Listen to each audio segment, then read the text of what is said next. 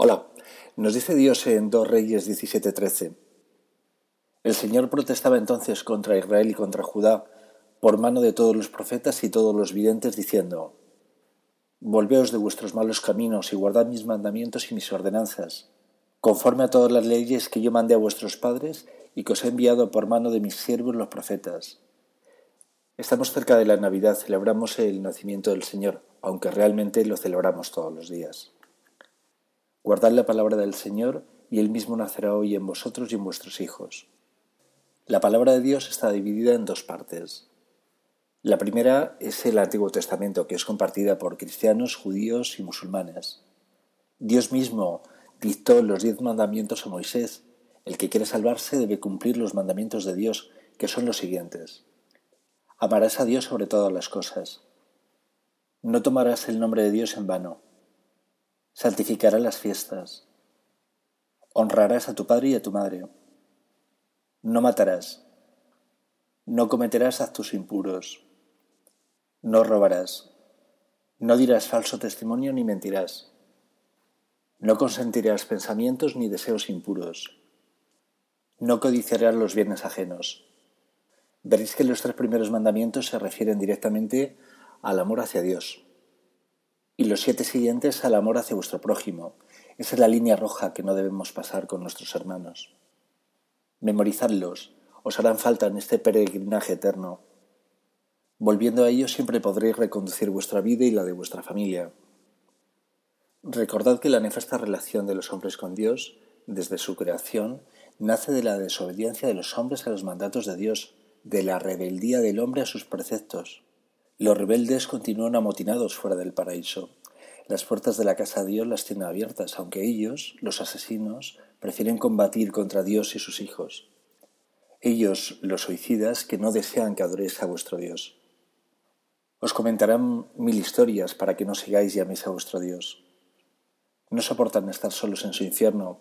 Piensan, mejor que todo el mundo pierda la fe como nosotros, mejor que todo el mundo se rebele contra Dios. Habéis abandonado la palabra de Dios y sus mandatos, y por ello estáis desnudos. Seguís pensando en comeros el mundo, aunque sea perdiendo vuestra alma. Mal calculado, sin alma no hay vida. Seguís pensando que hay vida fuera de Dios, fuera de su palabra, de sus mandamientos, pero la corrupción se manifiesta en vosotros. Os relaméis de la degeneración que os envuelve. Una fe sin cumplir los mandamientos es una falsa fe, como falso es el incumplidor. Es tan difícil de entender que si rechazáis la palabra de Dios y sus mandamientos, sois vosotros el rebelde, el caído, que ofende a Dios. Me alegro de que lo entendáis. El Antiguo Testamento nos avisa a todos los creyentes del nacimiento y padecimiento del Mesías, de nuestro Salvador. Lo hace entre otros en Miqueas 5.2. Pero tú, Belén Efrata, pequeña para estar entre las familias de Judá, de ti saldrá el que será Señor en Israel, y sus salidas son desde el principio, desde los días de la eternidad. Lo hace también en Zacarías 9:9. Alégrate mucho, hija de Sión, da voces de júbilo, hija de Jerusalén. He aquí tu rey, vendrá a ti, justo y salvador, humilde y cabalgando sobre un asno, sobre un pollino hijo de asna. Lo hace también en Salmo 22:16. Porque perros me han rodeado, me han cercado cuadrilla de malignos, horadarán mis manos y mis pies. Y lo hace también en Isaías 53.3. Mas él fue herido por nuestras rebeliones, molido por nuestros pecados. El castigo de nuestra paz fue sobre él, y por su llaga fuimos nosotros curados. Todos nosotros nos descarriamos como ovejas, cada cual se apartó por su camino, mas Dios cargó en él el pecado de todos nosotros. Angustiado él y afligido, no abrió su boca. Como cordero fue llevado al matadero, y como oveja delante de sus trasquiladores emudeció y no abrió su boca. La segunda parte de la palabra de Dios es el Nuevo Testamento. El nacimiento de Jesús es el origen del Nuevo Testamento. El mismo Dios que habló a los profetas, el mismo verbo, la misma palabra, es Jesucristo que nació de Santa María Virgen. El Nuevo Testamento es únicamente aceptado por los cristianos, puesto que judíos y musulmanes no creen que Jesucristo sea Dios. Todos ellos fueron llamados a seguirle, pero no reconocieron su voz, no reconocieron su palabra, no reconocieron a su Creador, no reconocieron a su Salvador.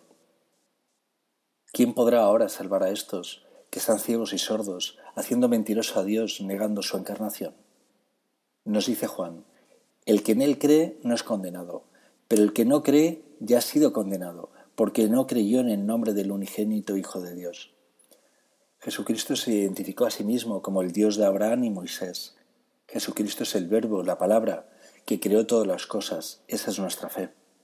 Nos dice Juan, en el principio existía el Verbo y el Verbo estaba con Dios y el Verbo era Dios.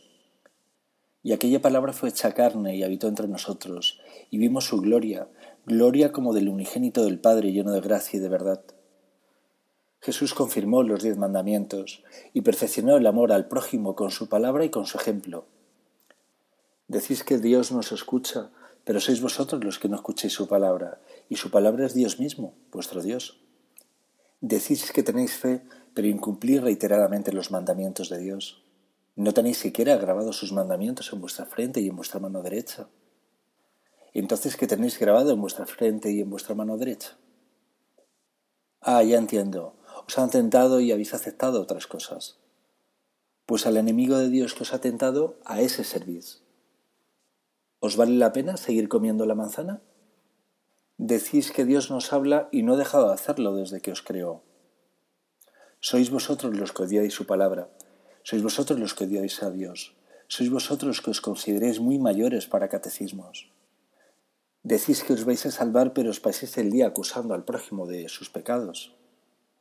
Sois entonces más bien acusadores y servís al príncipe de los acusadores y al príncipe de la mentira. Jesús ha derrotado al mal, nos redimió con su sangre y nos hizo para Dios reyes y sacerdotes.